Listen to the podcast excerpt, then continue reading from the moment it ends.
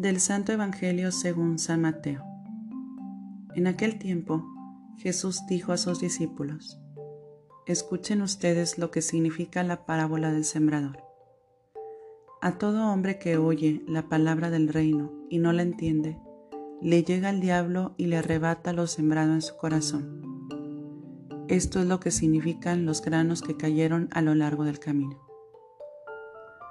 Los sembrados sobre el terreno pedregoso significa el que oye la palabra y la acepta inmediatamente con alegría.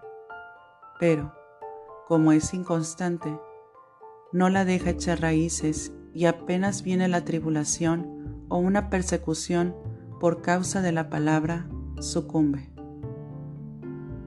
Lo sembrado entre los espinos representa aquel que oye la palabra, pero las preocupaciones de la vida y la seducción de las riquezas la sofocan y queda sin fruto. En cambio, lo sembrado en tierra buena representa a quienes oyen la palabra, la entienden y da fruto. Unos al ciento por uno, otros al sesenta y otros el treinta. Palabra del Señor. Gloria a ti, Señor Jesús. Reflexión.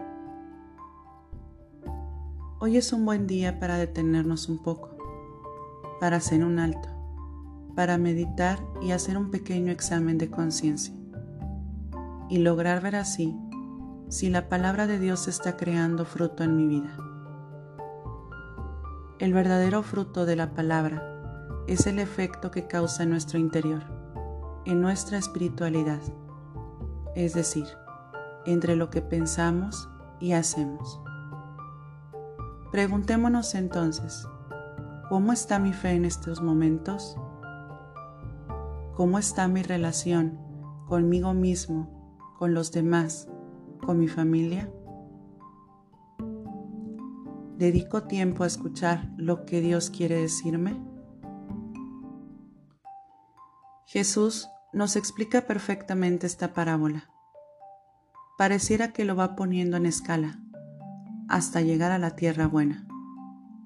Al mismo tiempo, pareciera que Jesús hace un recuento de mí, de cómo acojo su palabra en diferentes momentos de mi vida.